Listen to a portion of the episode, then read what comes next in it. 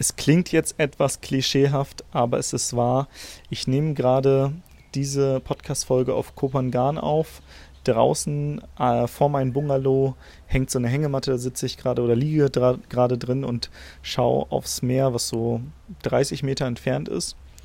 Und ähm, habe hier eine sehr entspannte Zeit, würde ich sagen. Habe aber auch jetzt auf den Reisen krass viel gelernt und neue Erkenntnisse gemacht. Zum Beispiel letztens war ich in Hatyai. Du willst arbeiten, wo andere Urlaub machen? Du willst freier und selbstbestimmter sein? Du willst dein eigener Chef sein und hättest gerne mehr Zeit für deine Leidenschaft? Beim Digital Nomaden Podcast sprechen wir mit Menschen, die genau das bereits erreicht haben oder auf dem Weg dorthin sind. Lerne von Experten, wie du dir ein ortsunabhängiges Einkommen sicherst Egal ob aus deinem Wohnzimmer in Hamburg, dem Coworking Space in Berlin, dem Kaffee in Prag oder deiner Hängematte auf Bali. Viel Spaß beim Digitale Nomaden Podcast, weil die Welt unser Zuhause ist. Das ist oder ist auch als Little Bangkok bekannt. Ich glaube 160.000 Einwohner.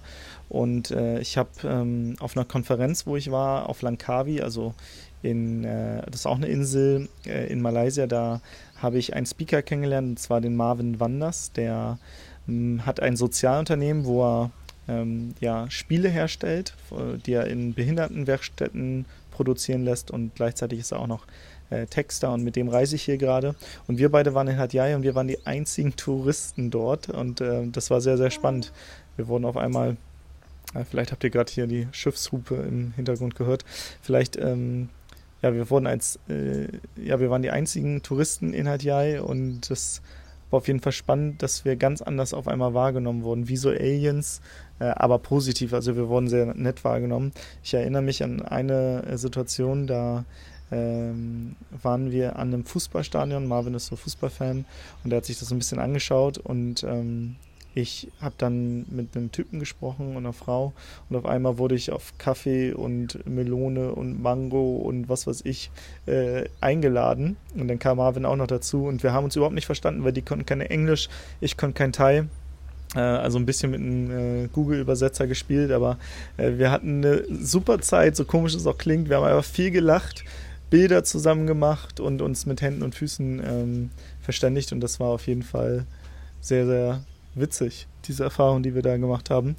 Ähm, und ich habe echt so eine krasse Gastfreundschaft erlebt. Also vor allem, weil es halt mal in einem Gebiet war, wo keine anderen Touristen waren. Jetzt hier auf Kopangan sind natürlich viele Touristen. Hier macht man natürlich dann andere Erfahrungen mit den Einheimischen, die sind Touristen gewohnt und vielleicht auch manchmal ein bisschen genervt, weil hier bestimmt auch viele zum Party machen herkommen. Ne? Hier Full Moon Party und so weiter und dann fahren die betrunken Roller oder was weiß ich. Also äh, da wird man natürlich ganz anders als Tourist wahrgenommen, als, äh, als in Regionen, wo kaum to andere Touristen sind. Ähm, und das war sehr, sehr spannend. Ich saß auch abends dann nochmal in, ähm, in einer Bar und an der Straße und äh, habe tatsächlich viel Gewinn äh, da gerade gespielt und da kam ein kleiner Junge vorbei. Ich habe ihn gefragt, wie er heißt. Er hieß Nice. Ich habe ihn dann Mr. Nice genannt.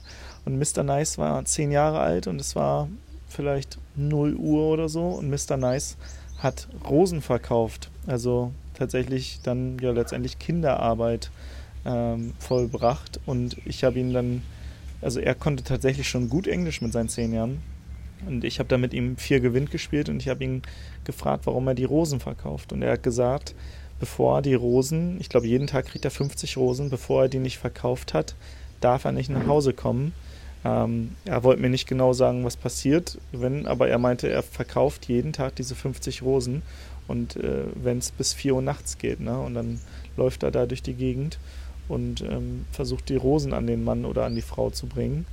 Ähm, und ja, ich wusste gar nicht, also ich, ich, ich hatte, es war so eine Mischung aus Betroffenheit, gleichzeitig aber Dankbarkeit für, für, für das Leben, was ich führe.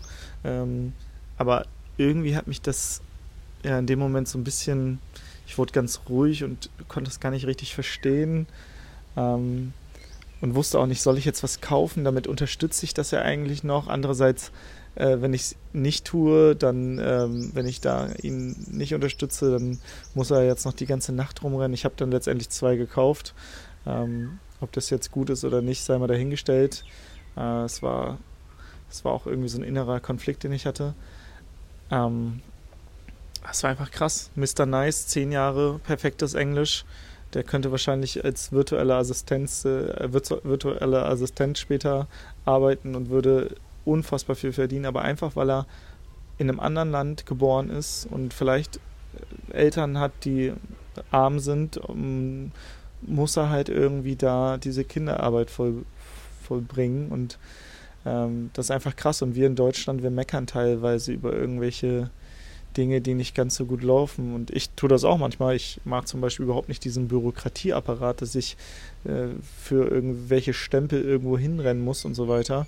Wobei es heutzutage hier jede Bank hinkriegt, irgendwie eine Online-Verifizierung zu machen.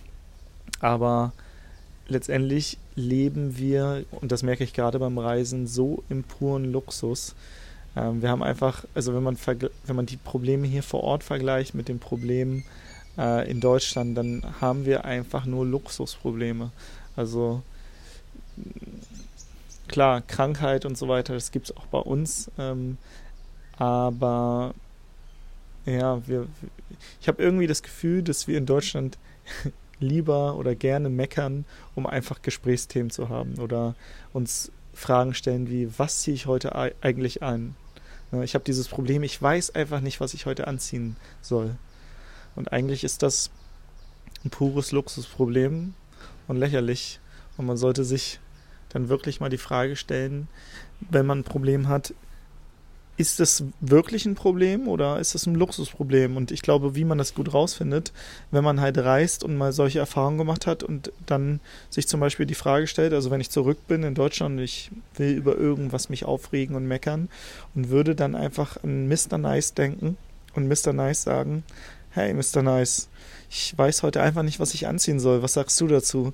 Und wenn er dann grinst und mich anlächelt und sagt, Timo, Mann, du hast echt ein Luxusproblem, dann weiß ich, Mensch, mir geht's gar nicht so schlecht. Und äh, vielleicht ist es auch eine kleine Inspiration für dich, wenn du mal wieder ein Luxusproblem hast, einfach an Mr. Nice zu denken.